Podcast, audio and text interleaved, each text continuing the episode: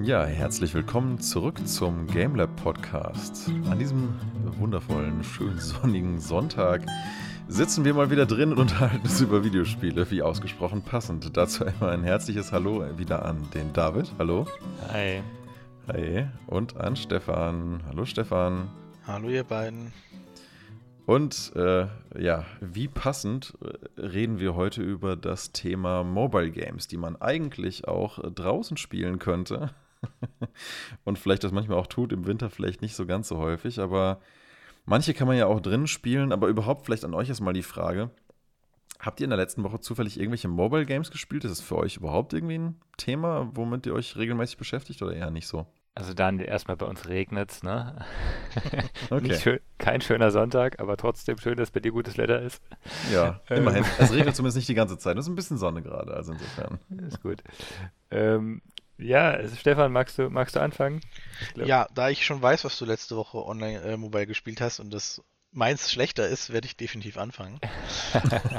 und zwar habe ich, also ich bin eh so einer, der immer mal gerne ausprobiert, ähm, wenn es um Handy geht. Wenn mir, sobald mir langweilig ist, habe ich das Handy in der Hand.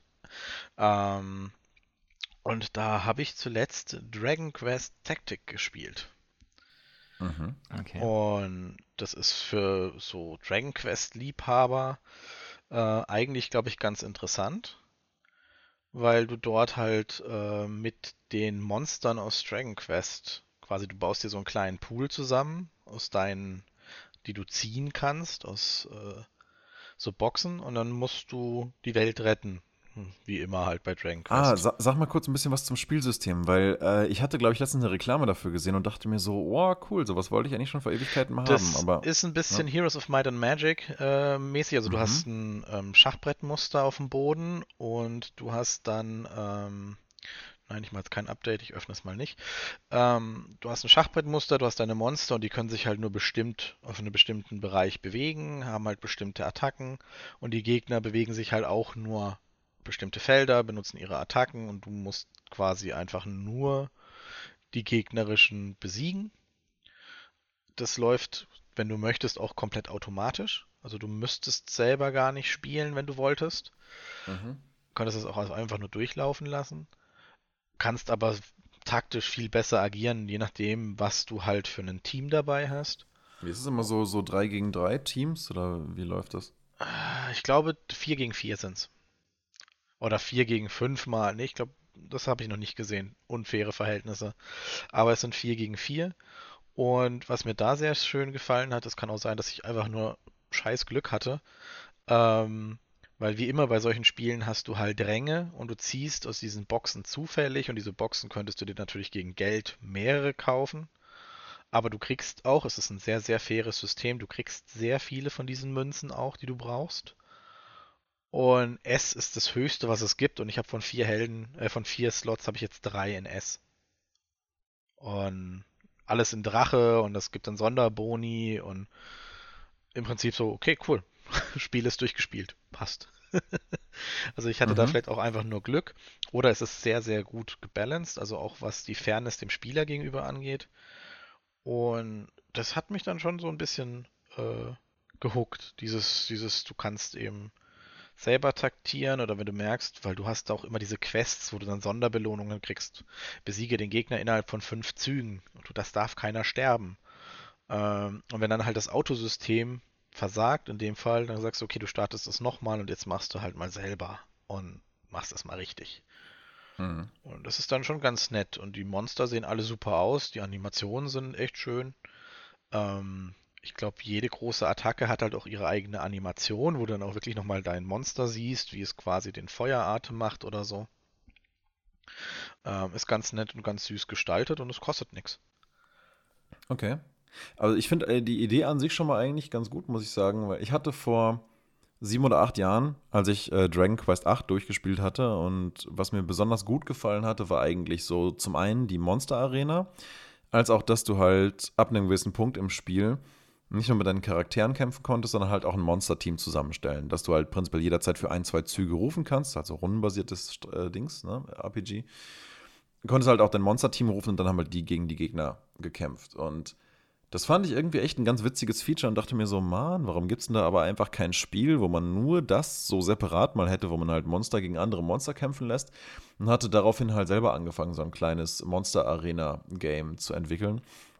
Ähm, hab dann aber irgendwann schnell gemerkt, dass das halt doch irgendwie ganz schön anspruchsvoll ist. Also ich habe es zumindest zu einem Prototyp soweit geschafft und das hat, glaube ich, auch soweit ganz lustig funktioniert, aber dann hätte man halt seine eigenen Viecher entwerfen, illustrieren und animieren müssen. Und das war jetzt halt nicht so mein Spezialgebiet. Und deswegen ist es dann an dem Punkt so ein bisschen versandet. Aber ich hatte eigentlich zumindest nie den Gedanken verloren, dass ich mal Bock hätte auf so eine Art von Spiel. Ist das denn ein gutes Mobile Game? Oder gibt es da irgendwie so Microtransactions, die halt irgendwie rumnerven? Oder wie, wie ist es so, was das angeht? Also es gibt Microtransactions im Sinne von diesen Sonderdiamanten, die du kriegst nach jedem Kampf und von diesen Diamanten kannst du dir diese Boxen kaufen und in diesen sind halt quasi diese Monster drin.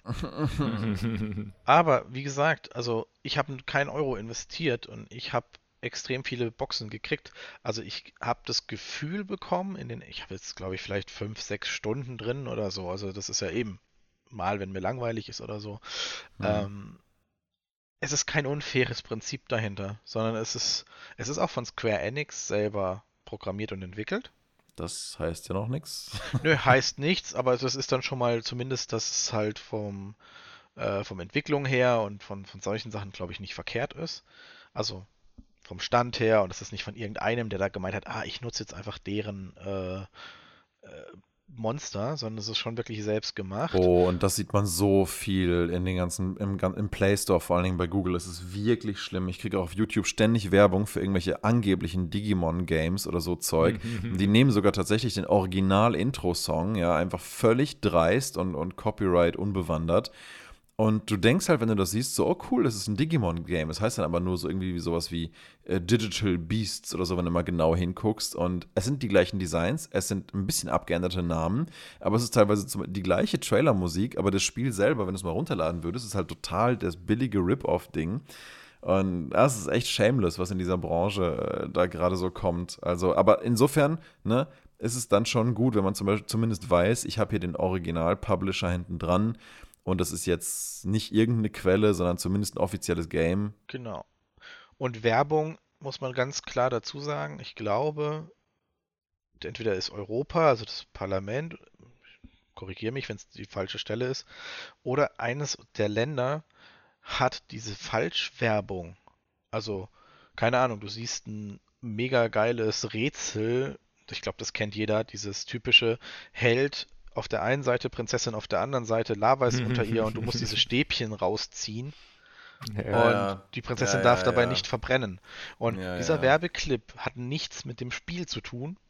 Und deswegen, es gibt ein Land, oder es ist Europa geplant zumindest, ähm, dass diese Werbungen verboten werden, weil es falsche Werbung ist. Es ist halt einfach False Advertising. Also soweit ich weiß, ist, das in ist, ist, ja. ist es in Amerika ein riesiges Problem, wo du auch gegen klagen kannst, einfach weil so diese, äh, weil Misleading Advertising das halt ja keiner machen mehr. Ja, genau. Und hier geht es jetzt, also hier startet es eben auch. Also sowas, wie du jetzt sagst, das wird zumindest ein bisschen schwächer werden, denke ich. Aber natürlich macht es schon Spaß und ist schon cool, wenn du dann wirklich von den Spieleentwicklern selber Apps bekommst. Ich denke, vielleicht kommen wir später ja nochmal zu diesem Thematik, dass Spieleentwickler jetzt auf den Games-App-Markt äh, gehen.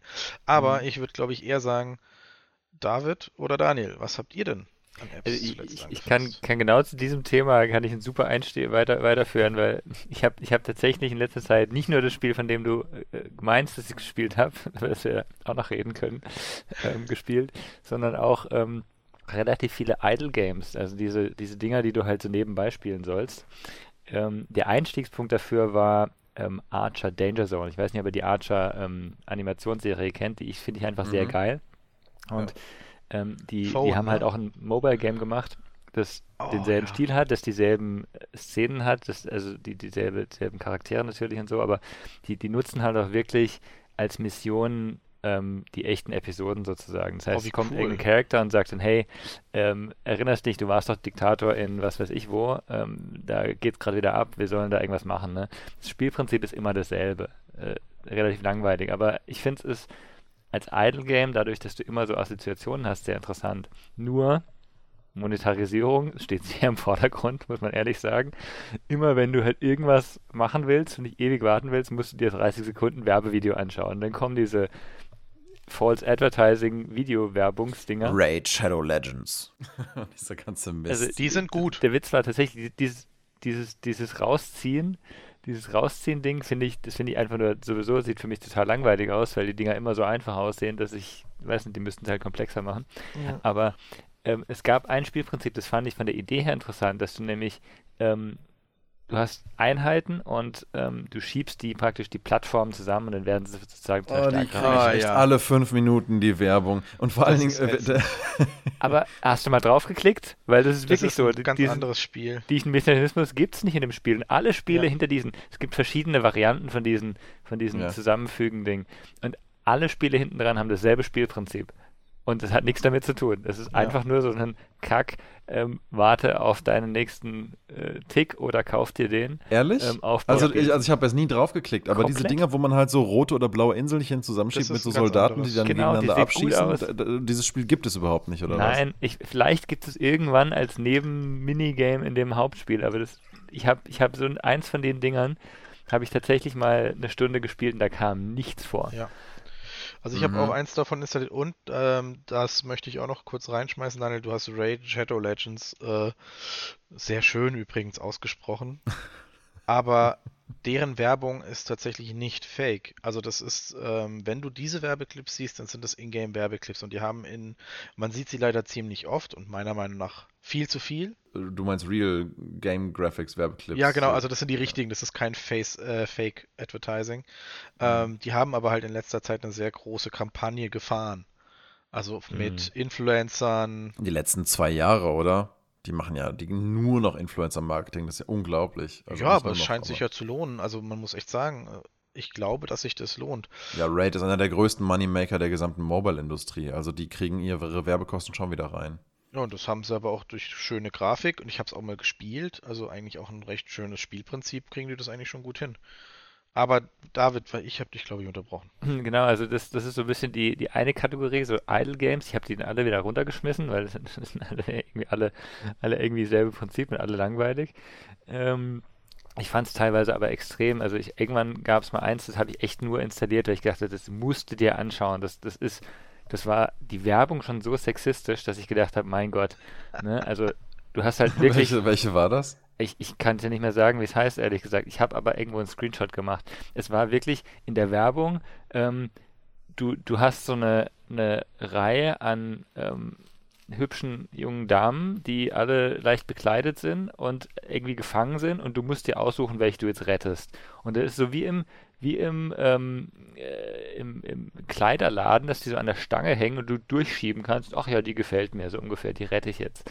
Ne? Okay. Also so richtig, so wie ich echt gedacht habe, das, das ist ja schwarz. So, so, so Damsel in, äh, in, äh, in, Distress, aber in richtig extrem, oder Genau, was? und dann in einem, in einem, Zweite Weltkriegs-Setting, wo du halt, ähm, wo halt, also deine, deine alle, die dir helfen, die Adjutanten und sowas, alles halt ähm, irgendwie Frauen mit großer Oberweite oder was und die werden auch so animiert, ne? Das ist eine unglaublich krasse äh, Fokussierung auf, sag mal, pubertäre Teenager. Naja, weil das halt Wahnsinn. bei denen wahrscheinlich auch unglaublich gut funktioniert. Und davon sieht man auch so, so, so krass viel. Und immer wieder diese gleichen billigen Werbungen von wegen, du bist ein Gangster und du hast irgendwie Geld. Und da ist jemand, der, der macht sich irgendwie an eine Frau ran. Rettest du sie jetzt und trittst als der große Pimp auf, der jetzt das Leben rettet, bla bla bla. Ja, sowas auch. Also das ist halt so, so unglaublich billig Wahnsinn. und primitiv. Und ich denke mir so, wer klickt denn jetzt auf diese Werbung und denkt sich so, das könnte interessant sein? Wer? Aber es muss ja genug Leute geben, sonst würde diese Werbung ja nicht immer wieder ausgespielt. Das muss sich ja anscheinend ja. lohnen für die Leute hinten dran. Was ja. ich halt nur krass finde, ist, dass halt diese Werbung fast nie, wie ihr gerade auch schon äh, festgestellt hattet, das tatsächliche Spiel mit dran haben. Zum Beispiel AFK Arena ist so ein Game, das hat meine Freundin viel gespielt. Und ähm, ihr hat das, glaube ich, auch schon irgendwo echt Spaß gemacht, aber wenn sie halt zwischendurch gesehen hat, was ich so auf meiner YouTube-App geguckt habe, dann war sie auch so, hä, für was ist das die Werbung? Ich meinte so, für AFK Arena oder nicht? Ist es nicht das Spiel, was du die ganze Zeit spielst? Und sie war so, ja, aber das hat einfach nichts, gar nichts mit dem Game zu tun, was ich hier spiele. So, die Werbung ist was komplett anderes. Ich würde da nie draufklicken und, und äh, hätte da nie Bock drauf, aber das Spiel an sich, sie meinte auch, sie versteht überhaupt nicht, warum das Spiel nicht Werbung macht mit dem wirklichen Gameplay oder mit, dem, mit der wirklichen Grafik ja. vom Spiel, weil das halt einfach, äh, sie meinte, so schlecht ist es nicht. Damit könnte man auch Werbung machen. Aber ja. die machen ja wahrscheinlich auch A-B-Tests mit ihren Werbungen. Die gucken, was bringt mehr Klicks. Und offensichtlich bringt diese Werbung mehr Klicks und Conversions, sonst würden sie es ja nicht machen. Aber ja, gut. Ich frage ähm, mich da ähm, immer, ob die Klicks, die auf die Werbung klicken, dann halt Leute, die da bleiben, weil wenn du in das mit einer anderen Erwartung reingehst, dann, also du bleibst ja nicht dabei. Also finde ich auch irgendwie eigenartig. Ja, aber jetzt gerade beim Thema ähm, YouTube-App und Videos gucken und Werbung habe ich tatsächlich vor ein paar Tagen mal wieder meine YouTube-App von meinem äh, Gerät geschmissen, weil ich irgendwie, weiß ich nicht, irgendwie habe ich immer manchmal so Phasen, da denke ich mir so, jetzt guckst du echt so viel YouTube, das Ding muss weg. Mhm, Deinstalliere die App und das ist dann immer der Moment, wo ich anfange halt Mobile Games zu spielen, weil ich bemerke mich halt wirklich bei dieser ähm, Aktion, dass ich plötzlich wie automatisiert mein Handy aufnehme und ich will halt die YouTube-App starten. Wenn sie halt aber nicht mehr drauf ist, dann will ich halt trotzdem irgendwas starten. Und dann starte ich halt meistens irgendein kleines Mobile-Game und das ist eigentlich im Moment fast immer das gleiche. Das Ding nennt sich Walkmaster und das ist eigentlich super primitiv. Du hast einfach so einen kleinen Charakter, der läuft auf zwei Stelzen und kann halt noch, hat noch so eine kleine Sprungfunktion dabei.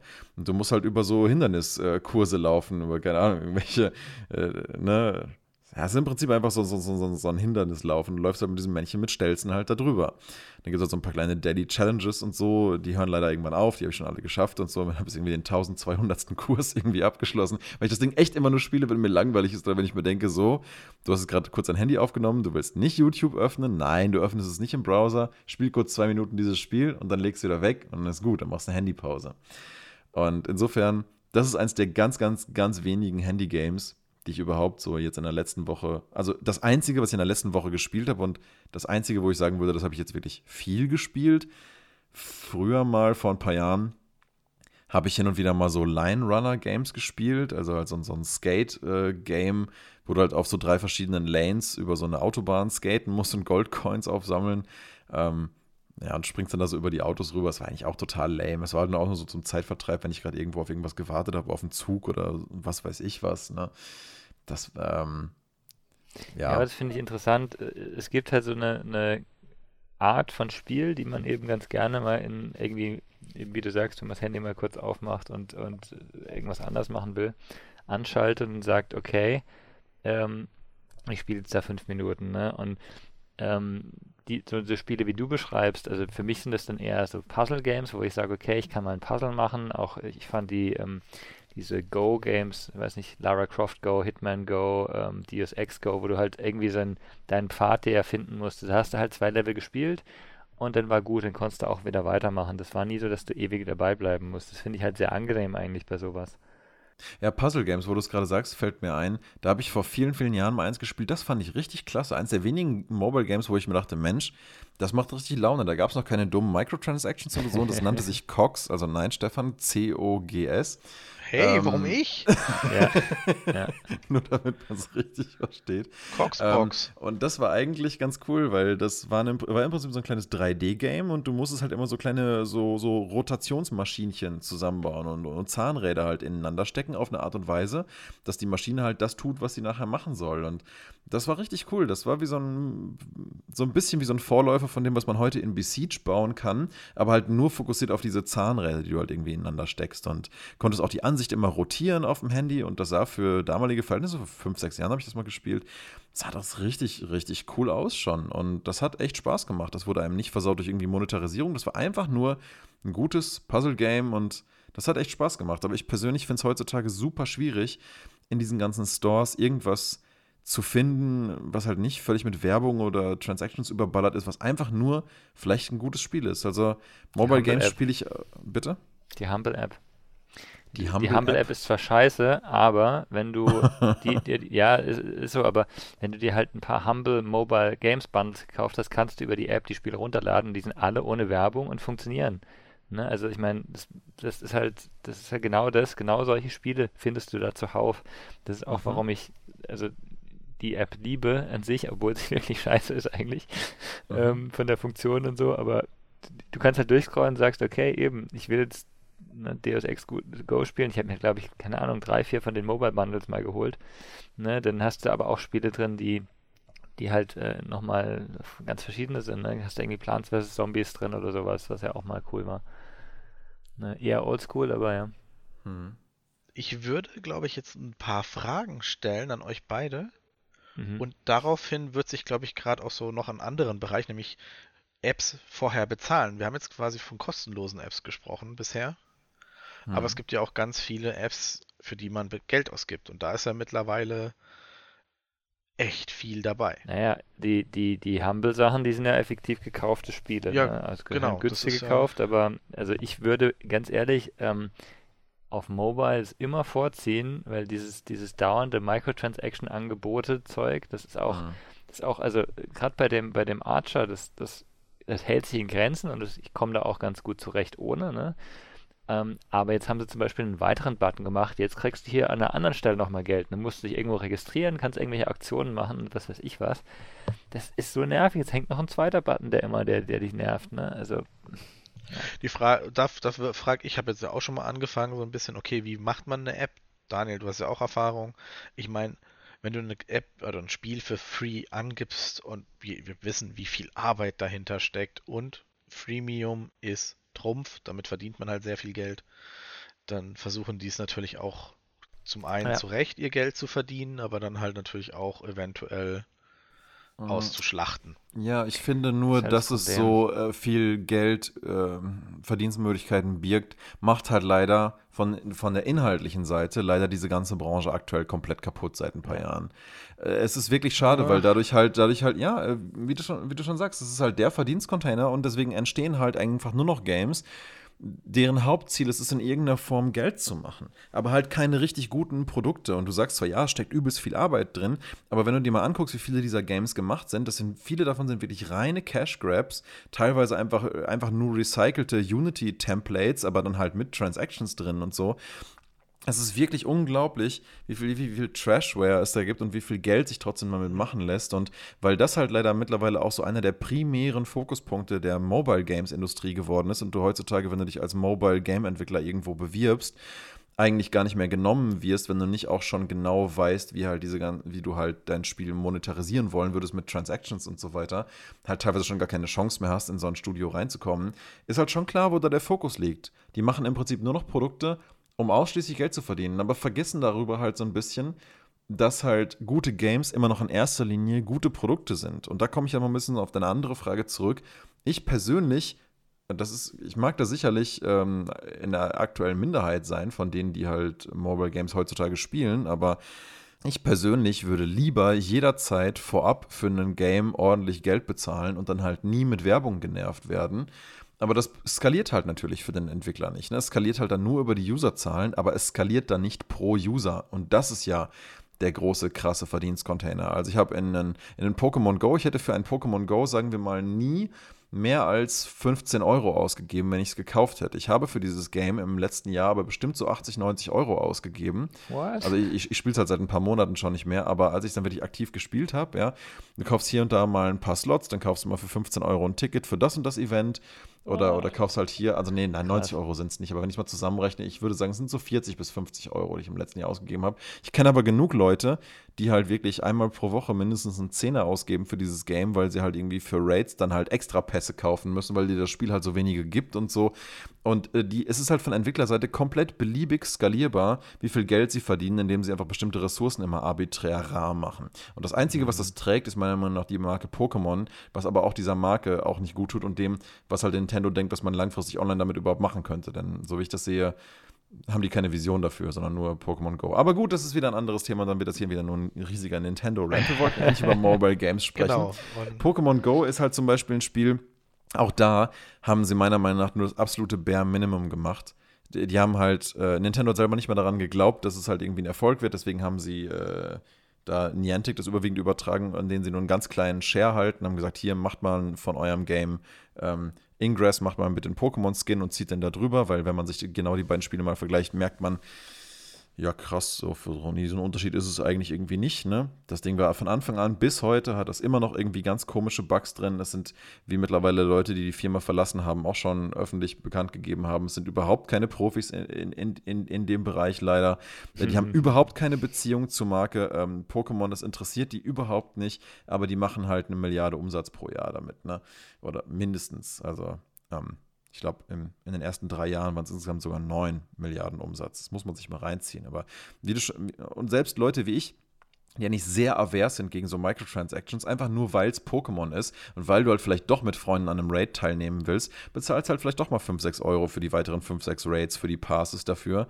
Ähm, ja, weil es halt so eine ätzende Kombination ist aus so ein bisschen so ein, so ein Gruppending, plus du willst halt dieses eine Pokémon unbedingt haben und ach Mensch, der letzte, der letzte, den du gefangen hast, hatte vielleicht doch nicht so tolle Werte. Du versuchst halt jetzt noch einmal, ach Mist, ich habe keinen Pass, naja gut, kostet ja nur einen Euro. Ach Mist, ich habe nicht mehr genug Plätze, um Pokémon zu, zu speichern, ach, kostet ja nur zwei Euro für weitere 50 Plätze. Ah, hast du nicht mehr genug Platz für Items? Ja Mist, ach, kostet ja nur zwei Euro für weitere 50 bis 100 Plätze oder so. Und so geht das halt dann tick, tick, tick immer weiter und du merkst halt diese Spendings halt nicht. Aber da, da an der Stelle skaliert es halt beliebig hoch pro Spieler und beliebig krass, wie rar die Entwickler entsprechende Ressourcen machen. Und zwar immer ganz, ganz hart, so gerade an so einer absoluten Frustrationstoleranzgrenze. Und das ist einfach, ach, das ist mir so zuwider. Deswegen höre ich dieses Spiel auch immer wieder auf nach ein paar Monaten, weil ich eigentlich da, da keine Lust mehr drauf habe. Aber grundlegend, es könnte ja so, es könnte ja so geile Pokémon Mobile Games geben. Aber, und um diesen Punkt mal wieder abzuschließen, die meisten guten Produkte werden einfach kaputt gemacht durch das dahinterstehende Businessmodell. Und deswegen würde ich nach wie vor am liebsten immer noch vorab einfach was bezahlen und das dann einfach spielen können, damit dir das Modell hinten dran nicht die ganze Zeit auf den Keks geht. Aber, und da sehe ich auch wieder ein Problem, ich finde, es ist super schwer zu eruieren, welche bezahlten Games sich denn lohnen. Und da finde ich, sollten Mobile-Developer mal drüber nachdenken, ob sie vielleicht, wenn sie ein bezahltes Game haben, vielleicht auch eine Demo anbieten sollen, wie das früher ja mal aus bestimmten Gründen der Fall war im Bereich PC-Gaming und ja auch seine Daseinsberechtigung hatte. Mhm. Denn ich wäre ja daran interessiert, grundlegend mal wieder Mobile ein Game zu kaufen, aber da ich halt vorab irgendwie nicht so richtig sehe, wie ich da rausfinden soll, ob das jetzt gut ist oder nicht, weil es auch im Mobile-Markt viel weniger eine Review-Kultur gibt als im PC- und Konsolenmarkt, finde ich es teilweise gar nicht so einfach zu beurteilen, was lohnt sich jetzt wirklich. Hol's doch einfach. Ja, hol's, ja, aber dann hast du es ja schon bezahlt. Ja, und? Ja, wenn ich vorher keinen Indiz habe zu wissen, ob das gut ist, bezahle ich es ja nicht. Ja, du kannst ja zurückgeben. Ne? Kann man? Ja, genau, darauf will ich hinaus. Du hast doch dasselbe Recht. Ja. Du bist in Deutschland, beziehungsweise in Europa. Ja, klar. Kann man das, ja? Ist, ist das mittlerweile so? Ne, es ist nicht, ist nicht mittlerweile so. Es ist dein Recht.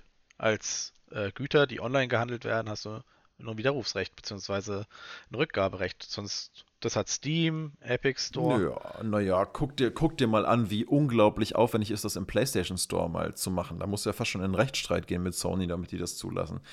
Also das ist, äh, das ist so üblich leider nicht, obwohl es eigentlich dann europäisches Recht wäre. Ja, ja, schon. Ja, du kannst es halt durchsetzen. Nicht. Also ich glaube auch, dass vielleicht Sony mittlerweile da ein bisschen ähm, einfacher geworden ist, auch weil das ist nicht mehr ganz ohne, die werden da ja auch abgestraft, aber Epic Wegen Store. Cyberpunk. ich glaube, das war die erste größere Refund-Aktion von ganz vielen Leuten auf einmal tatsächlich. Naja, aber das ist ja die eine Sache. Die andere Sache, es gibt ja Mechaniken, die, wo das noch funktioniert. Ne? Also, was, was ich eigentlich bei guten Apps halt nett finde, ne? eine gute App hat eine Free-Version für, für mich wo du von mir aus Werbung drin hast und wenn du merkst, sie funktioniert, kannst du dir einen, einen Pro-Unlocker holen, dann hast du keine Werbung mehr.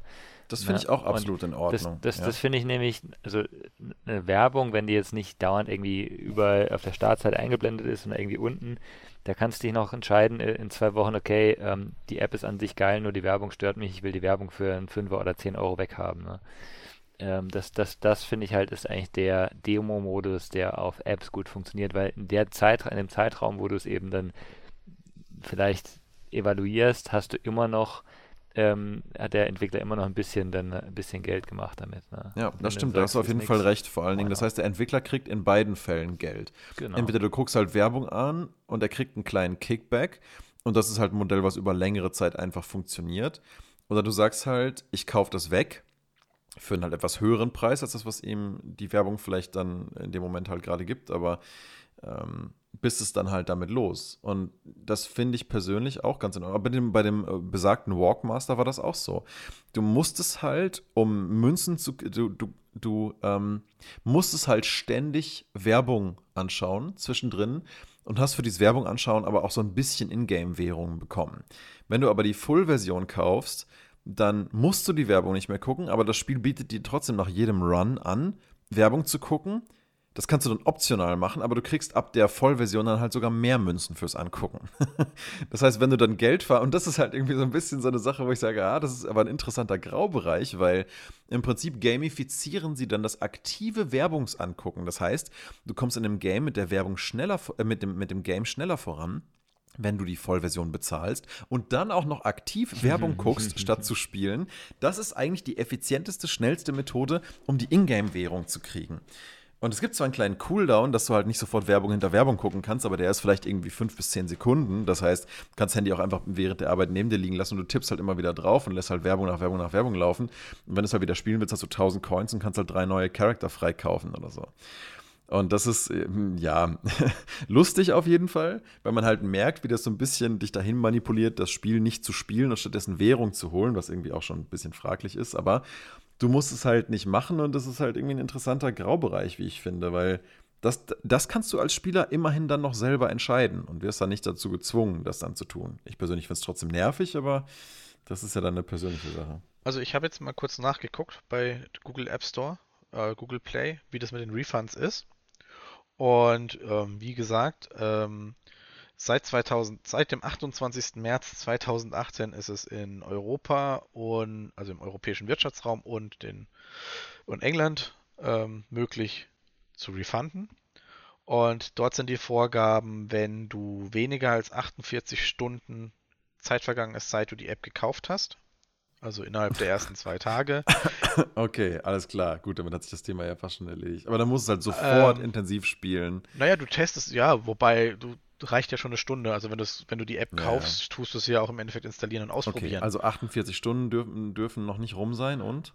Äh, genau, und das, äh, dann kannst du eine Re Refund requesten und das dauert zwischen 15 und 4 Tagen, äh, 15 Minuten und 4 Tagen, bis du dann das Geld zurückkriegst. Hier steht nicht, wie lange du spielen darfst in der Zeit. Hier steht nicht, ähm, dass es nicht länger wie bei Steam oder Fortnite, du darfst ja Spiele nicht länger als zwei Stunden gespielt haben. Ähm, und hier steht nur 48 Stunden als äh, Grenze. Finde ich jetzt, wenn ich ein Spiel eine App kaufe und sie direkt ausprobiere, nicht unbedingt schlecht. Ich meine, das ist immerhin etwas. Ähm, genau. Ich würde aber gerne mal fragen, wir haben jetzt schon, wann spielen wir Apps? Wenn uns langweilig ist. Ich glaube, da sind wir uns alle drei einig. Wir haben dasselbe Ding, wenn uns langweilig ist. Ja, oder wenn halt tatsächlich ausnahmsweise mal sowas wie Pokémon Go mich tatsächlich motiviert, äh, damit auch wirklich aktiv Zeit zu verbringen. Mhm. Aber Walkmaster wäre für mich wirklich was, das spiele ich wirklich nur aus Langeweile oder ich will halt gerade nicht YouTube gucken müssen. So. so, und jetzt kommt die Frage: Wo spielt ihr das am meisten? Ähm, also ich glaube, die Antwort haben wir alle drei wahrscheinlich eine ähnliche.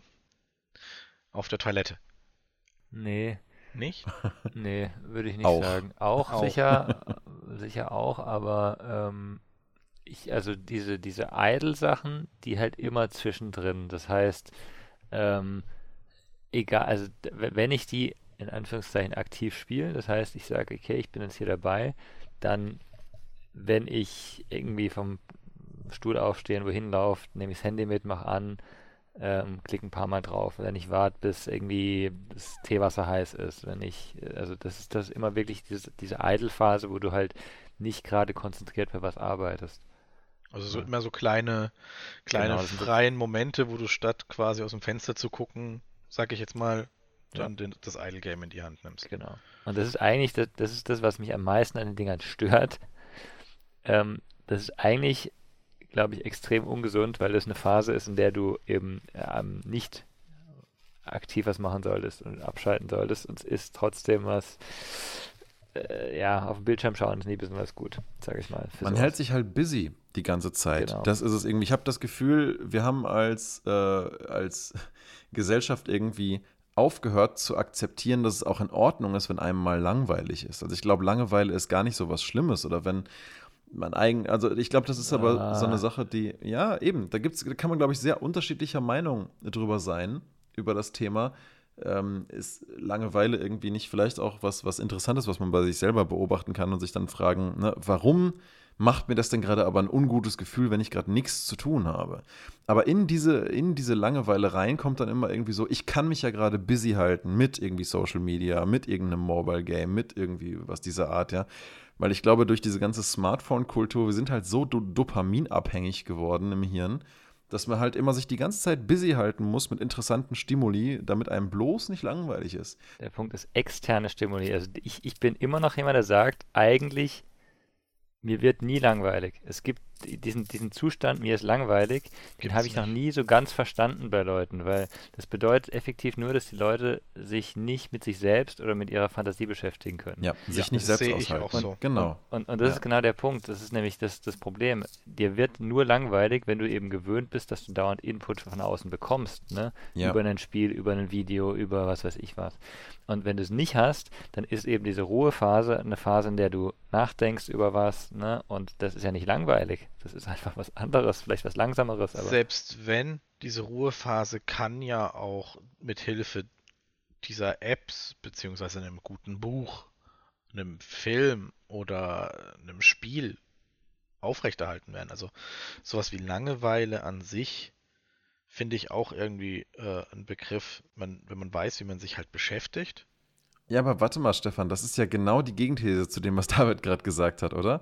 Weil was David ja meinte war, im Prinzip versteht er das Konzept von Langeweile nicht so richtig, weil wenn er halt gerade, nennen wir es jetzt mal, nichts zu tun hat, dann kann er trotzdem seinen Kopf ähm, mit irgendwie Gedanken oder irgendwas beschäftigt halten, mit dem er sich halt gerade auseinandersetzt in irgendeiner Form. Aber man kann natürlich auch sich entscheiden, in so einem Moment zu sagen, ich, ich, ich nenne nenn es mal, äh, ich betäube das halt und mache halt einfach irgendwas, was mich halt einfach extern beschäftigt hält, wie das, was du, wo du jetzt gerade meintest, Stefan, ich gucke halt einen Film oder ich mache mach halt da irgendwas.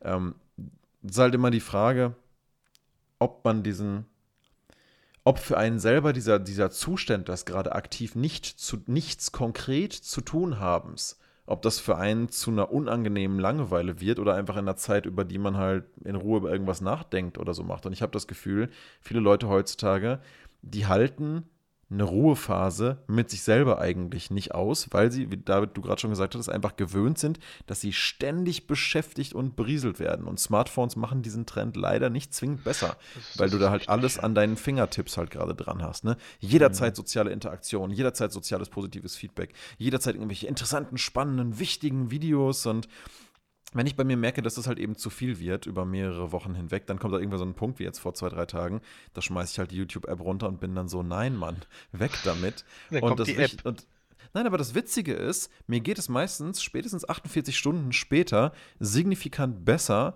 weil ich halt meinen Körper dazu zwinge, sich diese, ich sag mal, ähm, diese Befriedigung im Gehirn, dieses ständige Dopamin ausschütten, muss es sich dann irgendwie anderweitig selber holen und produzieren, anstatt es ständig nur an externe Stimuli zu binden.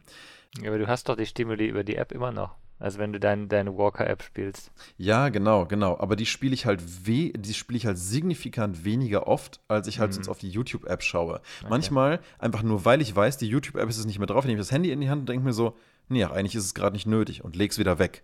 Und nur wenn halt irgendwie so dieser Drang zu groß wird, so ich muss jetzt irgendwas am Handy machen, dann spiele ich halt kurz von, von dieser Walker-App und leg's halt dann nach zwei Minuten wieder weg. Aber ich hänge dann halt nicht eine Stunde vor irgendwelchen Videos, die ich dann meine, gucken zu müssen. Und ähm, das ist für mich zumindest immer so ein erster Schritt hin zur, nennen wir es mal, digitalen Detox oder so. Und wenn ich zumindest, wenn, wenn dieser Schritt einmal angefangen ist, finde ich, wird es danach dann auch wieder leichter, sich mehr und mehr dann wieder vom Handy zu lösen, mal für ein paar Tage. Und ähm, ja, das, das ist wie wenn man anfängt, dann irgendwie weniger Zucker oder Weizen zu essen. Man fühlt sich ein paar Tage später einfach, erst ist das so ein bisschen hart, wenn man so dran gewöhnt ist, aber dann geht es einem halt nach und nach immer, immer besser. Und das finde ich schon einen spannenden Prozess, den man dabei sich selber auch beobachten kann. Und wenn man den Prozess dann halt hinter sich hat und merkt, oh, plötzlich machen wir mir andere Sachen im Alltag wieder viel mehr Spaß oder ich habe wieder mehr Energie für was, dann merkst du erstmal, wie viel Energie dir das eigentlich entzieht und diese ganzen Dopaminshots übers Handy dich eigentlich konditionieren daran, dich daran zu gewöhnen, dass es nur ein guter Zustand ist, sich permanent berieseln zu lassen. Gibt dir das noch einen Dopamin-Shot, wirklich? Also, ich weiß jetzt nicht, ob ich da, also ob ich mir jetzt was Falsches drunter vorstelle, aber mich befriedigt, also es ist einfach so ein, ja gut, ich mache jetzt was und das ist etwas, was mir Spaß macht, weil da was Schönes passiert. Und sei es, dass ich mir jetzt ein Video angucke, äh, während ich quasi eh gebunden bin am Ort, weil ich, während ich auf der Toilette bin, nicht gerade aufstehen und rumlaufen kann. Äh, könnte ich mich natürlich mit meinen eigenen Gedanken beschäftigen. Natürlich kann ich ja auch. Oder ein Buch lesen. Ja. Äh, aber ich weiß jetzt nicht, ob ich unter dem Dopaminshot was anderes verstehe, aber für mich, ich mache dann. Ja, vielleicht kann ich es mal versuchen, ein bisschen zu kontextualisieren. Man darf sich das jetzt ja nicht vorstellen, was da im Hirn passiert, wie ein Adrenalinshot. Ja, es ist jetzt nicht so, wie ich gehe jetzt irgendwie Skydiving und merke so, wow, krass, ich bin am Leben oder so. Ne? Um sowas geht es jetzt an der Stelle hier gerade nicht, sondern das ist ja einfach ein Belohnungsprozess, der in deinem Hirn getriggert wird, immer dafür, wenn gerade irgendwas Neues passiert oder, oder ist irgendwas oder ich habe irgendein Feedback gekriegt oder so. Dieses, wenn dein Handy piepst und irgendwer hat dir eine nette Nachricht geschrieben, geschrieben oder so. Das ist halt, das ist, ist halt schon eine, eine der Formen von Sachen, die halt bei dir im Hirn dieses Belohnungszentrum auslösen. Oder wenn du dir irgendwie ein Bild einer schönen Person anschaust, ist das auch was, was bei dir irgendwie da was triggert. Deswegen funktioniert Werbung mit hübschen Personen ja so viel besser, weil es halt dein Belohnungssystem anspricht. Deswegen werden gut aussehende Menschen ja auch schneller befördert, weil die Leute, die mit ihnen zu tun haben, sich im Hirn auch passiv belohnt fühlen. Ne? Das wissen die meisten Leute gar nicht, aber es ist wirklich interessant, wenn man sich damit mal ähm, beschäftigt. Und dieses ganze Belohnungs- und verschiedene Konditionierungsprinzipien, die da mit reinkommen, die laufen ja im Prinzip auf, auf allen Kanälen. Ob das jetzt YouTube ist, ob du gerade irgendein neues Video findest oder eine Benachrichtigung kriegst, dass irgendwas gepostet hat oder jemand hat einen Kommentar geliked oder all diese Sachen und diese ganzen Social-Media-Interaktionen, die, die basieren eigentlich primär darauf, dass dein Hirn permanent belohnt wird. Das kann sogar so was Simples sein, wie, fällt mir gerade noch ein Mobile Game ein, passenderweise zum Thema, das ich vor ein paar Jahren mal gespielt habe, und zwar nennt sich das Dragonfly. Und das hatte ich entdeckt zu einem Zeitpunkt, wo ich mich gerade auch ein bisschen psychologisch nochmal mit diesen Sachen, da Game Design und so auseinandergesetzt hatte. Und da fiel mir vor allen Dingen eine Sache auf. Also Dragonfly ist so ein Game, du hast halt einfach einen kleinen Drachen und du gleitest mit dem über so Hügel drüber und dann fliegt er halt wieder so ein bisschen und dann musst du halt versuchen, in die Hügelform wieder perfekt reinzukommen und dann wieder da rauszuschießen und so. Und du rennst halt als kleiner Drache einfach weg von deiner Mutter, die halt will, dass du ins Nest zurückkommst. Das ist halt super primitiv, ja. Und eigentlich hat dieses Game überhaupt keinen Langzeitwert, weil ähm, du sammelst immer nur mehr Punkte an, schaltest immer neue Farben für deinen Drachen frei und damit halt neue Ränge und kannst halt irgendwie so ein Leaderboard pro Season halt rein. Aber eigentlich ist das Game nichts anderes als Level nach Level nach Level mit unterschiedlichen Farben und immer wieder dieses mit den Kurven. Aber, was ich sagen wollte, ist, warum dieses Ding so gut funktioniert, ist Flugkurvenberechnung. Weil in, dem, in deinem Hirn, wenn du was spielst, wo, du, wo dein Hirn damit ständig beschäftigt ist, Flugkurven in irgendeiner Form zu berechnen, wie in dem Fall, wann muss ich bei dem Drachen jetzt drücken, damit er wieder ah, genau in die Kurve vom nächsten Tal reinfällt. Das ist halt dieses typische Dopamin-Shot-Prinzip im Hirn, ähm, dass wenn, so, wenn, wenn dein Hirn merkt, ah, ich habe die Kurve richtig berechnet und ah, es hat genau gepasst, das ist ein permanentes Belohnung nach Belohnung nach Belohnung für dein Gehirn. Und deswegen machen die Dinge auch teilweise fast so süchtig, weil alles, was irgendwie mit Flugkurvenberechnung zu tun hat, macht deinem Hirn einfach automatisch Spaß irgendwie. Da kannst du wenig gegen machen. Klar, es gibt Leute, denen macht das mehr oder weniger Spaß oder die finden das Game einfach dann zu primitiv. Aber dass dieser Prozess an sich passiert, da kannst du grundlegend zumindest nicht so wahnsinnig viel gegen machen. Deswegen, ähm, meiner Meinung nach, war deswegen sowas auch wie Angry Bird so krass erfolgreich äh, klar, du zerstörst was und das ist irgendwie witzig und das Design ist ganz cool, aber in erster Linie ähm, sind das ständig Interaktionen, die mit Flugkurven zu tun haben. Also, na, wenn du ein erfolgreiches Game machen willst, mach halt ein paar schicke Visuals und mach irgendwas mit Flugkurven. dann wird das wahrscheinlich schon funktionieren, ja. Hat man vor allen Dingen damals zu der Zeit viel gesehen, solche Spiele, während Angry Birds und so. Ja. Ähm, okay. Ja, nö, das ist interessant. Also ich, ich überlege tatsächlich gerade selber, wie das bei mir ist, ob ich das, also aktiv das auch wahrgenommen hätte irgendwie. Und habe dann jetzt auch gerade nochmal über das Dragon Quest nachgedacht, weil da wurde ich ja überhäuft mit diesen S-Rang-Monstern. Ich habe es tatsächlich weggelegt, nachdem ich alles in S-Rang hatte, weil ich gedacht habe, okay, besser geht nicht, ich kann aufhören. Ich habe erreicht, was mhm. ich wollte. Äh, mhm. Äh, seitdem habe ich es auch nicht mehr angefasst, weil ich habe die besten, also besten in Anführung, wird wahrscheinlich noch besser gehen, aber dann ja. kommst du in den Echtgeldbereich rein. Ich habe das halt innerhalb von kurzer Zeit erreicht. Okay, jetzt habe ich es geschafft, kann ich weglegen, brauche ich nicht. Also deswegen habe ich überlegt, äh, ob das wirklich was bei mir ausgelöst hat, weil ich dachte, naja, oh geil, über den ersten S-Rank denkst du, oh geil, okay, cool, löst wirklich. Beim zweiten, okay, der kam jetzt nach fünf Minuten, okay, kriege ich den dritten. Den vierten gibt es garantiert, weil das ja in deren weißt du, du machst so und so viele Quests, dann kriegst du einen garantierten S und so, okay, jetzt hast du vier S, gut, hat sich erledigt. Äh, so war es bei mir jetzt zum Beispiel. Hm. Ähm, aber ich würde dann mal fragen wollen, weil ich habe mir auch im Vorfeld ein paar Statistiken aufgerufen. Was glaubt ihr, was weltweit 2020 das Mobile-Genre am meisten durchmonetarisiert wurde? Also welches Free-to-Play-Genre wurde am meisten durchmonetarisiert und dementsprechend halt auch gespielt oder ist am meisten durchmonetarisiert. Also sowas wie Puzzle Games oder Strategie Games genau. oder sowas. Quiz Games, Idle Games oder äh, Educational Apps oder Games oder Plattformer oder Shooter. Vor vier, fünf Jahren hätte ich gesagt Match 3 Games, also Pattern Matching Games. Ähm, ich weiß nicht so richtig, wie das jetzt gerade nee. der Fall ist, weil ich mich da nicht. Battle Royale Games. Battle Royale. Ja, aber Games. Battle Royale Games ist halt eher so, ist halt eher PC und Console Gaming. Nee, also nee, nee, nee, nee, nee, nee, nee. Nein? Da komme ich auch zu einer Battleground, Player ja. Unknowns Battleground Mobile ist so erfolgreich. Ich weiß nicht, ob es also auf jeden Fall Top 10 sicher der erfolgreichsten Mobile Games. Es ist unglaublich, wie viele Leute es auf dem Handy spielen. Echt? Das ist ja witzig. Krass. Okay, warte mal. Hm. Also ich glaube, da, da, kommen wir, glaube ich, gleich zu, weil das ist auch sehr interessant. Ich habe dann mit einer anderen Statistik auch, die genau da reinpasst. Das ist super. Ja. Aber was würdet ihr meinen? Also eben Plattformer, Shooter, Strategie. Also du hast gerade diese Match-Free genannt. Das war früher so. Okay, was würdest du letztes Jahr sagen? Ich meine, jetzt hatten wir ja 2020 sag, auch noch viel Battle Royale, ja. Battle Royale. Ähm, das würde ich in Shooter mit reinpacken. Weil so Battle Royale gibt es da in dem Sinne nicht. Ja, dann ist es Shooter okay, wahrscheinlich. Warte ja. mal, warte mal. So. Hm. Ich würde sagen, so, ich würde sagen, Idle Games. Okay, also tatsächlich ist der Shooter mit 13% der zweit durchmonetar, also der zweite Bereich, also der zweitgrößte mhm. Bereich, der durchmonetarisiert ist. Ähm, der Idle-Bereich ist mit 5% gar nicht so hoch. Oh, okay. Und dein äh, Match-Free ist tatsächlich bei 3%. Mhm. Also die Candy Statistik ist, ist, ist, runter, ne? Ja, sowas. Also okay, und was ist Platz 1? Plattformer. Plattform, Plattformer. Ja, ich kann jetzt nicht genau sagen, also Beispiel habe ich da jetzt keins. Also die Statistik ist von Statista. Also, also alle Statistiken, die ich jetzt aufgerufen habe, sind von Statista, damit man da auch wenn jemand selber nachgucken möchte, kann er das gerne tun. Krass, das wundert mich so, weil ich kenne jetzt persönlich überhaupt kein Beispiel unter Plattformer. Also ich hätte jetzt gesagt, also wenn ich mal rein nach der Werbung gehe, wer am allermeisten Werbung schaltet aktuell, ja, was ja oft auch dann die Marktführer sind, hätte ich halt gesagt, das sind eher so Sachen wie Genshin Impact oder Raid Shadow Legends oder was weiß ich, diese ganzen Clash of Clan Geschichten und so. Aber nichts dieser Games würde ich auch nur ansatzweise als Plattformer klassifizieren. Was, was, was, was spielt denn da rein? Ich kann da, kann ich es anklicken? Nein, ich kann leider nicht anklicken, was sie da genau reinsetzen. Ich müsste mir für 40 Euro das Ding kaufen, damit ich es mir angucken kann was da alles drin ist.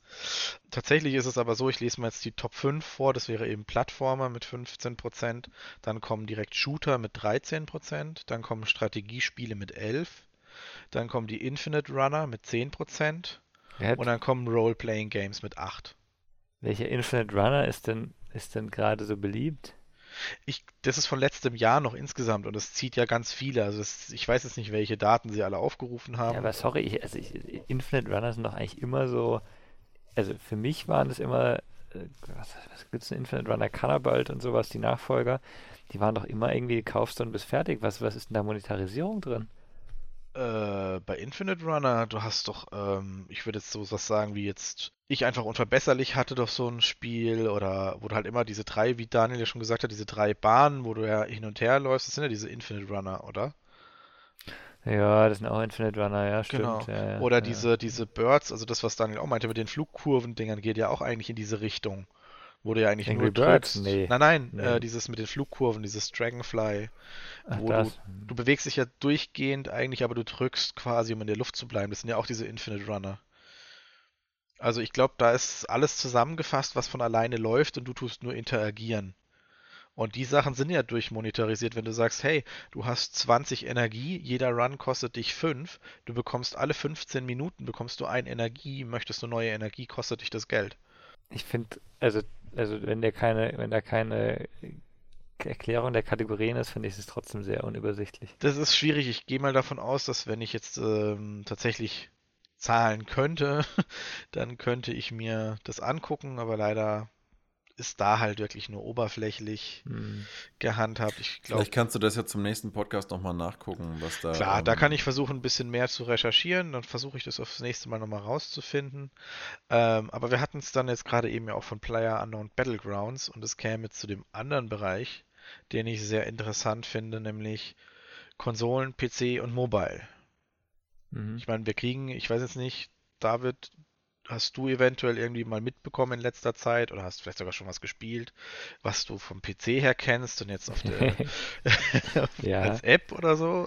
Ja, ja, also es ist vielleicht, vielleicht einfach, es geht so ein bisschen das, was ich vorhin gesagt habe, diese, ähm, diese Humble-App, die hat ja auch ganz viele so Spiele eben drin, die ähm, unter anderem ursprünglich mal auf dem PC erschienen sind meistens, ich glaube fast alle auf PC, äh, ähm, die jetzt aber eben mobile geportet sind.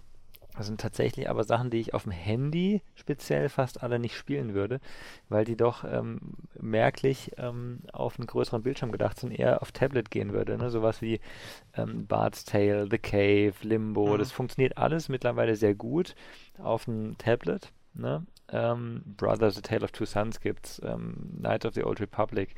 Ähm, das sind alles Sachen, wo ich sehr cool finde, dass man die auf dem Handy spielen kann. Ähm, jetzt, äh, oder auf, auf dem Tablet, ja. Ähm, was du jetzt wahrscheinlich eher meinst, ist, ist Hero Siege, ähm, das wir ja auf dem PC sehr, sehr viel gespielt haben äh, in letzter Zeit. Ich habe es mir tatsächlich auf dem Handy geholt, mal getestet, weil ich gedacht habe, die Grafik, die könnte gut funktionieren. Ähm, tut sie auch. Nur die Steuerung leider nicht.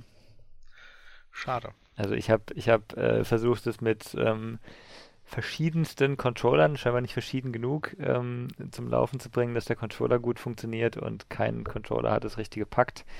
Äh, wahrscheinlich hätte ich mir eine extra App holen müssen, die den Controller remappen kann oder so ein Spaß. Also ähm, ich, ich meine gelesen zu haben, eng einer mit dem PlayStation 4 Controller geht es wohl ganz gut, aber das ist halt der einzige, den ich nicht habe. Ne?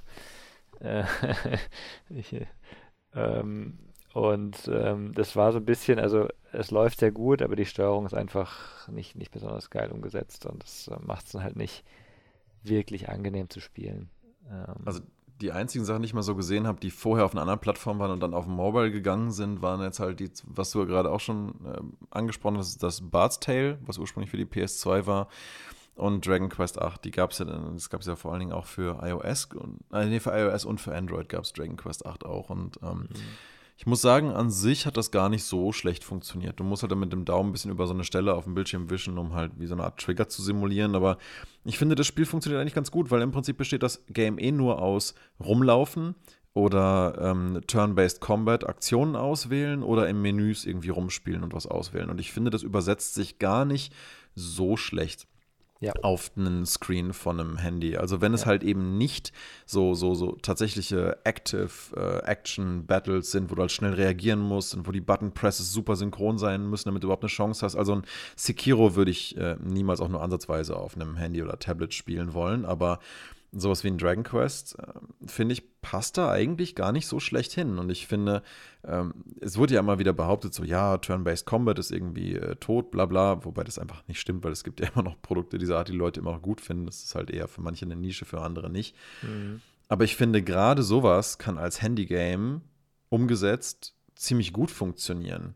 Gerade weil du da halt eben weißt, dass der User nur ein oder maximal zwei Finger hat, mit dem er äh, gleichzeitig interagieren wird mit dem Interface. Und da finde ich das eigentlich fast sogar prädestiniert dafür, da, darauf umgesetzt zu werden. Ist mir noch lieber als irgendwelche anderen Games. Also, warum nicht? Also Final Fantasy, äh, die, die ich gespielt habe, habe ich auch alle auf dem Handy gespielt. Ähm, war super, ne? Also die, das waren Mhm. zwei, drei, vier oder sowas in der Art.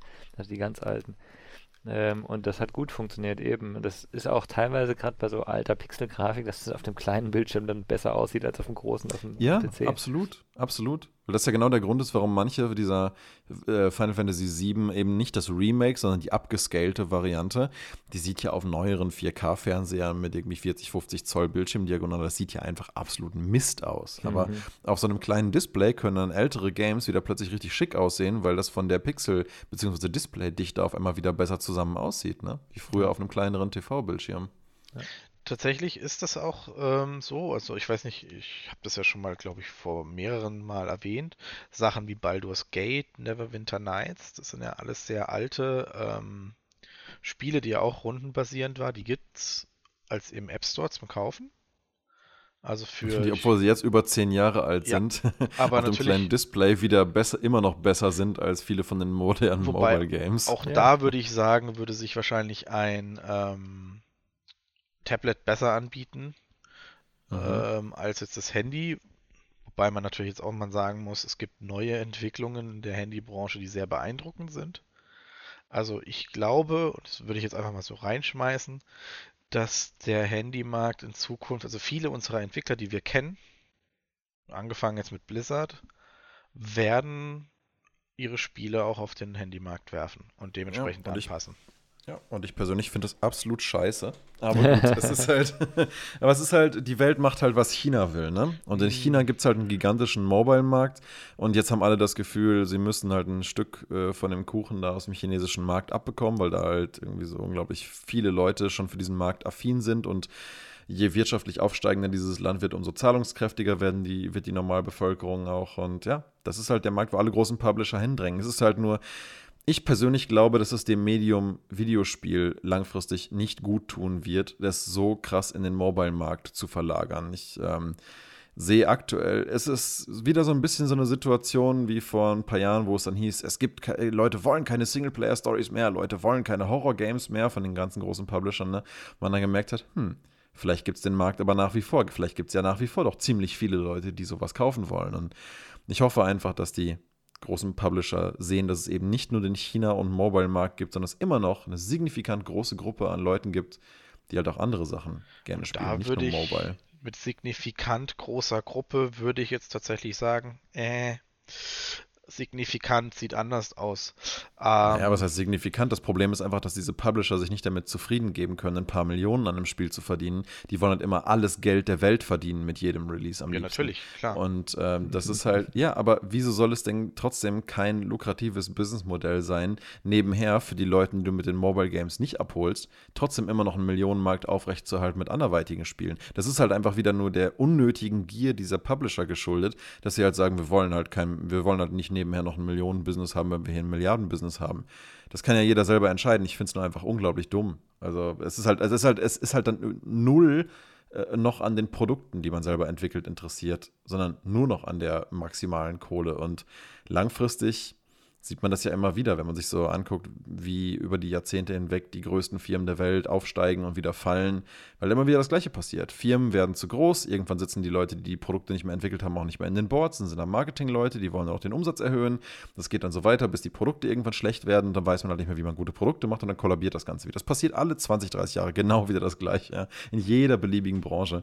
Deswegen bin ich mal gespannt, wie das jetzt weiterläuft, weil ich kann mir nicht vorstellen, dass der Mobile-Markt, nur weil er halt so krass geldversprechend ist, langfristig auch Produkte hervorbringen wird, wo die Leute sagen, so ja, das ist jetzt halt ähm, das Beste, was man halt kriegen kann aus der Games-Industrie. Ich glaube es nicht. Ich glaube, es wird ein Hybrid bleiben, tatsächlich. Also, ähm, weil so wie jetzt zum Beispiel Blizzard hingeht und sagt, hey, wir machen einen Diablo 4 für alle Konsolen, für alle Rechner und wir machen einen Diablo Immortal für ähm, China. Handys. Für Handys. Diablo Immortal ist für China. Es ja. tut uns leid, ja, aber Daniel, es ist halt so, dass Indien und China halt die weltbevölkerungsreichsten Gegenden der Erde sind. Ich will, ja, also, ich sag, ich will das ja auch gar nicht werten. Ich sage nur, das ist halt das Produkt, was sie halt für China und vielleicht auch ein bisschen Indien, aber vor allen Dingen China halt produzieren. Und das ist ja auch in Ordnung. Aber Blizzard hat zumindest mittlerweile, vor allem nach der vorletzten BlizzCon, auch, glaube ich, langsam mal mehr verstanden, dass es da einen ziemlich großen westlichen Markt immer noch gibt, der halt gewisse Interessen hat und den man nicht komplett links liegen lassen sollte. Deswegen machen sie, deswegen bewerben sie Immortal hierzulande auch nur ja, eher so, so ein bisschen, aber vor allen Dingen da drüben, weil das halt das ist, was da, was die Leute dort halt wollen. Und trotzdem ähm, bieten sie immer noch genug Futter für die Leute jetzt hier mit einem Diablo 4, was sich wirklich in eine gute Richtung entwick zu entwickeln scheint, mit viel Feedback der Community. Wobei, ganz ehrlich, naja, eigentlich sieht man ja auch so ein bisschen daran, dass ähm, wenn Diablo, wenn die Diablo 4 Entwickler wirklich einfach schon genug Pathos und so für die Sache hätten, dann bräuchten sie nicht ständiges Feedback der Community, um nicht ständig irgendwelche Fehltritte im Design zu machen. Also, naja. Aber insofern ist es zumindest gut, dass die ihrer Community zuhören und da so ein bisschen Interesse, Interesse ähm, ähm, ähm, zeigen. und äh, nebenher zumindest jetzt auch mal das Interesse der Community ernst genommen haben, dass eigentlich alle Diablo 2 Spieler oder die, die meisten zumindest sich irgendwie auch mal ein wirklich authentisches Remake wünschen würden. Und wenn man jetzt sagt, ja, es ist aber nur noch Mobile gewünscht, ähm, dann wäre das ja gar nicht nötig. Ja. Ja, also, wie also du schon sagst, ich glaube, man tut als Unternehmen heutzutage schon gut daran, zu versuchen, alle potenziell relevanten Märkte zu bedienen. Aber wenn man darüber halt irgendwie versucht, ähm, so seinen Ursprungsmarkt komplett links liegen zu lassen, tut man sich langfristig für die eigene Marke, glaube ich, keinen Gefallen. Das By the way, schon. Sony hat gerade Japan Studio geschlossen, eines der traditionellsten PlayStation Studios überhaupt, die die PlayStation 1 Launchphase sogar mitbegleitet haben. 28 Jahre war Japan Studio das Japan-basierte Sony-Studio überhaupt. Und jetzt haben sie es halt dicht gemacht, weil sie halt anscheinend sagen, ja, ähm, der Markt zu Hause in Japan, der interessiert uns halt nicht mehr. Die machen halt genau das andere, ne? Die, die sagen halt nicht, wie jetzt viele westliche Studios, wir müssen China abgreifen. Sagt jetzt halt Sony mit der Schließung von Japan Studio quasi, wir müssen alles dem westlicheren Markt mehr anpassen. Nur ganz ehrlich, ich glaube nicht, dass äh, die ganzen Leute im Westen deswegen so gerne Sachen von Japan Studio und, und so weiter gespielt haben, weil sie halt westliche Sachen spielen wollten, sondern weil sie JRPGs und so Kram spielen wollten. Aber wenn die jetzt halt anfangen, da drüben halt, ne, alles äh, da anzupassen auf den westlichen Markt, dann hast du halt irgendwann keine JRPGs mehr. Und ob das dann so toll ist für den Gesamtmarkt, ist halt auch die Frage. Es ist halt schon auch eine wichtig, wichtig, dass dieses Medium vielfältig bleibt, wie ich finde. Aber gut, das ist jetzt eigentlich wieder ein Seitenthema. Das könnte man auch an anderer Stelle mal behandeln. Naja, wir ja. können das ja gerne auch äh, weiterführen. Beim nächsten Podcast. Ja, können wir mal gucken. Ich weiß, es müsste müsst ich ein bisschen vorbereiten. Ich weiß nicht, ob mir spontan jetzt genug zu einfällt. Das war jetzt eher so ein kleines Seitenthema, aber ich finde, also, also welches Thema jetzt genau, sorry? Dieses, ähm, dass Publisher auch in den, also die großen etablierten Publisher in den Mobile-Markt einsteigen und was es eventuell für Auswirkungen hätte oder warum sie das tun. Denn dann würde ich nämlich zum Beispiel die eine, oder ob sie es überhaupt können, weil dann würde ich die eine Statistik, die ich noch habe, einfach nächstes Mal präsentieren als kleiner Teaser. Mhm. Ja, dann steigen wir doch damit einfach in den nächsten ein. Jetzt sind wir auch schon wieder über eine, über genau. eine Stunde. Wir sind das schon. Passt doch ganz gut. Dann, dann, schieben wir das auf nächstes Mal, liebe Zuhörer. Ihr könnt ihn wahrscheinlich dann direkt im Nachgang anhören. Eine kurze Frage, vielleicht so abschließend noch so ein bisschen. Ähm, Gibt es eigentlich überhaupt irgendwelche Mobile Games, die, auf deren Release ihr euch irgendwie freut oder die ihr euch irgendwie in nächster Zeit spielen seht? Oder ist es nach wie vor immer nur mal so ein Randthema? David, fangst du an? Oder soll ich dann? Mir egal. Also, äh, Wenn du noch Überlegungszeit mach, brauchst, mach ich. Mach du. Ähm, dadurch, dass jetzt in. Ich habe jetzt erst vor ein paar Tagen einen neuen Handy-Release mitbekommen, der sehr beeindruckend ist. Das würde ich dann aber auf nächstes Mal ausführen, was genau das damit auf sich hat. Ähm, kann ich mir schon vorstellen, dass so Spiele wie Diablo 4 oder Spiele, die auf der PlayStation 2 und 3 da waren, und die dann portiert werden auf Apps, da gibt es dann, glaube ich, ein paar, worauf man sich freuen kann. Ich habe jetzt kein spezielles, aber ich glaube, das ist dann sowas, da kann man sich dann schon. Ich glaube, ich kann mich schon bald auf ein Journey auf dem Handy freuen. Das wird bestimmt Könnte kommen. vielleicht gar nicht so schlecht funktionieren. Es braucht ja nur im Prinzip nur einen Stick. Die holen sich, dann holt sich Journey ja auch die Chinesen ab. Äh, Entschuldigung den chinesischen Markt. Würde mich auch nicht wundern, That Game Company macht ja mit Sky eh gerade nur noch Mobile Games für iOS. Und, ja, okay, gut, nee, das, das führt jetzt wieder zu weit. Also, das wäre so. Ich habe da jetzt nichts Spezielles. Vielleicht fällt mir auch zum nächsten Mal nochmal was. Kann ich ja gerne auch nochmal was raussuchen. Aber ich glaube, da kommt in nächster Zeit ziemlich viel und es wird auch immer, immer aufwendiger werden. Gerade von großen Publishern. Ich, vielleicht kommt da auch eine Änderung ja, also ich habe zwei Sachen, die ich mich, weiß nicht, ob man sich das so richtig darauf freuen nennen kann. Auf das eine so mittelmäßig, auf das andere vielleicht aus anderen Gründen. Das eine ist äh, Diablo Immortal. Äh, es ist nicht so, dass ich mich da zwingend richtig darauf freue, aber wenn es dann mal wirklich ähm, so richtig fertig zu sein scheint, irgendwann werde ich, denke ich, schon mal reingucken und einfach mal schauen, ob sich das lohnt, weil die ersten Kritiken von Reviewern, deren Meinung ich normalerweise auch irgendwo vertraue, die fielen überhaupt nicht irgendwie so richtig schlecht oder vernichtend aus, wie man am Anfang dachte, dass es halt ein ganz, ganz blödes, billiges Mobile-Game wird. Das, das scheint gar nicht so schlecht zu sein. Also ich werde, denke ich, wenn es mal soweit fertig ist, schon mal einen Blick reinwerfen, um mal zu gucken, ob es überhaupt was taugt. Aber ganz ehrlich, ich freue mich dann doch eher mehr auf einen Release von einem Diablo 4 und dass ich es halt einfach am heimischen Fernseher schön in groß irgendwie spielen kann oder halt am Rechner oder wie auch immer das ist einfach da eher meine Welt. Ebenso andersrum freue ich mich tatsächlich mehr fast auf einen Release, der hoffentlich, zumindest haben die Entwickler das versprochen, irgendwann mal auf Konsolen kommt. Ich hatte es gerade schon kurz angeteasert. Und zwar ist das besagtes ähm, Sky, Children of Light.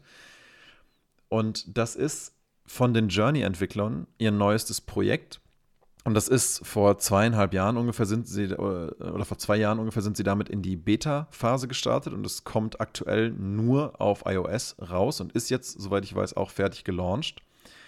Und ähm, ja, man hat aber auch gesagt, man wird seine ursprünglichen Fans auch nicht vergessen, weil bisher sind eigentlich alle anderen Games von That Game Company immer auf irgendwelchen Sony-Plattformen, also PlayStation, gelauncht.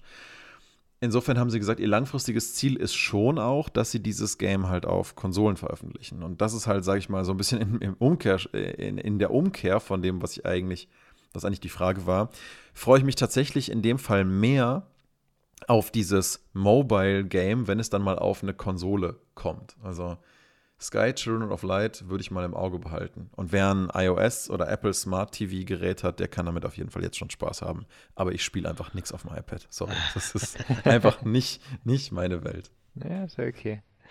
Ähm, ich habe eigentlich kein Spiel, wo ich sage, ich so freue ich mich richtig drauf. Das gab es früher mal, wenn es irgendwie, wenn ich ein Spiel gern gespielt habe, es gab einen Nachfolger irgendwie nettes Puzzle-Game oder sowas.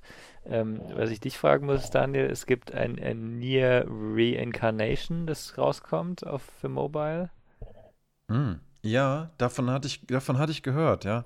Könnte auch interessant werden. Stimmt, danke für den Input. Das wollte ich mir unbedingt eigentlich noch auf die äh, Watchliste schreiben, weil das könnte wirklich mal, hoffentlich, also ich, ich hoffe wirklich, dass das vielleicht das erste Mobile-Game ist, was ich richtig gerne haben kann. Weil die, die, die ganzen Nier-Teile und so, ich, ich freue mich auch riesig auf das Replicant-Remake, was jetzt dann Ende April rauskommen wird. Ähm, gut, aber dazu vielleicht später mal mehr, warum das ein unglaublich geiles Remake verspricht zu werden. Und wenn ich irgendwas sagen kann, dann, dass Yoko Taro Games eigentlich nie ähm, damit enttäuscht hätten, dass sie irgendwie nicht eine interessante Story oder eine coole Welt oder sowas gehabt hätten. Das heißt, ich glaube, wenn einer mich davon überzeugen könnte, dass ein Mobile Game vielleicht doch was taugt, dann vielleicht das, äh, wie nannte sich das? Near Reincarnation. Near Reincarnation, genau. Könnte das ja möglicherweise sogar ein richtig cooles Mobile Game Story Erlebnis werden. Und ja, die haben ja offensichtlich dabei im Studio von Yoko Taro auch verstanden, dass es halt keine gute Idee ist zu sagen, hey, wir machen jetzt übrigens Mobile Games, weil dann sind die meisten, die meisten sind halt Konsolenspieler, dann sind so, äh, was? Aber es war recht clever. Sie haben eigentlich relativ äh, zeitgleich gesagt, komm, wir machen einen Replicant Remake und wir machen das so und so geil und dies und das dann noch mit rein. Ach so, und es gibt noch so ein, so ein ähm, hier, äh, Reincarnation Mobile Game und in der Zusammenstellung waren die Leute dann so, ha, cool, okay. Und so vermeidet man halt so ein Desaster wie halt ähm, Blizzard damals mit seinem Do you guys, uh, Don't you guys have phones? Äh, BlizzCon-Desaster mit Diablo Immortal, wo sich alle auf die Ankündigung von Diablo 4 gefreut hatten, die aber nicht kamen. Mhm. Und dann mhm. kündigt man nur ein Mobile-Game an. Ja, das sollte man halt nicht machen. Da kann man es lieber so machen wie Bethesda, als Bethesda noch nicht so in Ungnade gefallen war bei der Spielerschaft, um zu sagen, hey, wir machen Fallout 4. Und die Leute waren so, yay, geil. Und dann haben sie gesagt, ach ja, und um euch die Wartezeit zu verkürzen, ist ab heute Fallout Shelter draußen, wo ihr halt mobil halt auch schon mal die Wartezeit euch verkürzen könnt mit diesem Mobile Game. Und wenn man das so im Tandem bringt, sind die Leute meistens auch sehr wohlwollend und sagen, hey geil, wir kriegen sogar ein Goodie in Form eines Mobile Games, aber halt eben nicht, oh, wir kriegen nur ein Mobile Game, oh, naja, never mind. also, ja. Genau, und vielleicht zum, zum Thema ähm, Pokémon. Ähm, es wird tatsächlich ja auch ein, ein Witcher Mobile Game geben, Monster Slayer, das äh, Augmented Reality hat, wo du halt auch draußen irgendwie die Monster ähm, dann töten kannst. Bin ich mhm. mal sehr gespannt drauf. Das scheint mal nicht von Niantic zu kommen und vielleicht gibt es ja von einem anderen Entwickler mal neuen Input. Vielleicht können die dann ja sogar was. ich fand es einfach interessant, weil ich so ein bisschen in der, in der Witcher-Welt unterwegs bin gerade und dann, ja. Ähm, ja, mal schauen. Na, weil grundlegend glaube ich, das Thema Mobile Games wird dann noch sehr, sehr interessant, wenn sich das so nach und nach mehr mit Augmented Reality verbinden wird. Ich glaube, dann reden wir über eine ganz andere Art von Mobile Game und dann wird man das auch vielleicht nicht mehr, ja, vielleicht dann nicht mehr so leichtfertig abtun, als ja, das ist ja nur so, so, so, so ein Zeug zum ein bisschen busy halten und so. Ich glaube, wenn das mal irgendwann fusioniert mit so mehr, mehr AR-Stuff, dann reden wir, glaube ich, hier über eine ganz, ganz neue, riesige potenzielle Sparte von Gaming. Und wenn da dann ein paar große Studios einsteigen und dann coole AR-Games machen, die vielleicht teilweise mit übers Handy gepowert werden, könnte ich mir vorstellen, dass das vielleicht eine Art von Mobile-Game wird, die ich halt in Zukunft vielleicht auch dann gerne spiele. Mal schauen. Müssen wir mal anschauen, vor allem, weil eventuell wir werden sehen. Vielleicht nächste Woche auch noch was dazu kommt. Mhm. Wir wollen ja jetzt nicht alles verraten. Gut, alles klar. Äh, dann schließen wir uns mal für die Woche dabei ab. Mhm. Vielen Dank euch beiden wieder. Gerne, gerne. Dann würde ich sagen, bis zum nächsten Podcast. Bis, bis dann. dann. Tschüss. Ciao.